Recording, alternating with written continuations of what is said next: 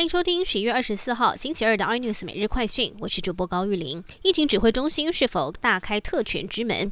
这是一名从加纳返国的台商，在当地已经确诊，而且病况严重到需要插管，不符合返台规定，但指挥中心却让他自费包专机回来。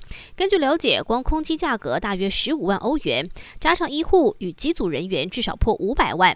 针对特权疑虑，陈世忠宣称台商并非特例。马来西亚女大生在台湾遭到杀害，死者家属跨海召开记者会，要求台湾政府国赔，认为蔡总统承认女大生遇害是台湾当局疏忽造成。另外，家属也要求对凶嫌处以极刑，否则就要把他引渡到马来西亚受审。但我国法务部回应，台马没有引渡协议，依法不可能。美国总统大选落幕之后，川普首度针对政权交接事宜松口。他透过 Twitter 表明，为了国家利益，已建议总务署长在相关程序上去做该做的事。但川普仍然强调自己有获胜机会。总务署接获指示之后，也向拜登团队发出通知，准备进行政权交接。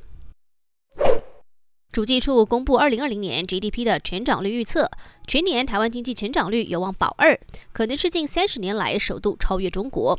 而北京方面日前也公布最低工资金额，全年上调四百八十元人民币，平均下来，北京劳工每个月最低工资为两千两百块人民币，大约九千八百元台币左右。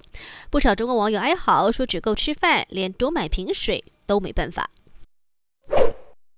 台股市值前十大洗牌，联电今天收盘在三十八点一五元，市值达到四千七百三十九点一五亿，挤入台股市值前十大。也由于未来五 G 与 AI 的趋势兴起，现在半导体产业一片看好。包含台积电、联发科等四大指标厂商，明年都大举征才上万人，硕士毕业生年薪至少百万起跳，还有分红。更多新闻内容，请锁定有线电视八十八 MOG 五零四 iNews 最正晚报，或上 YouTube 搜寻 Sunny iNews。感谢台湾最大 Podcast 公司声浪技术支持。您也可以在 Google、Apple、Spotify、KKBox 收听最新 iNews 每日快讯。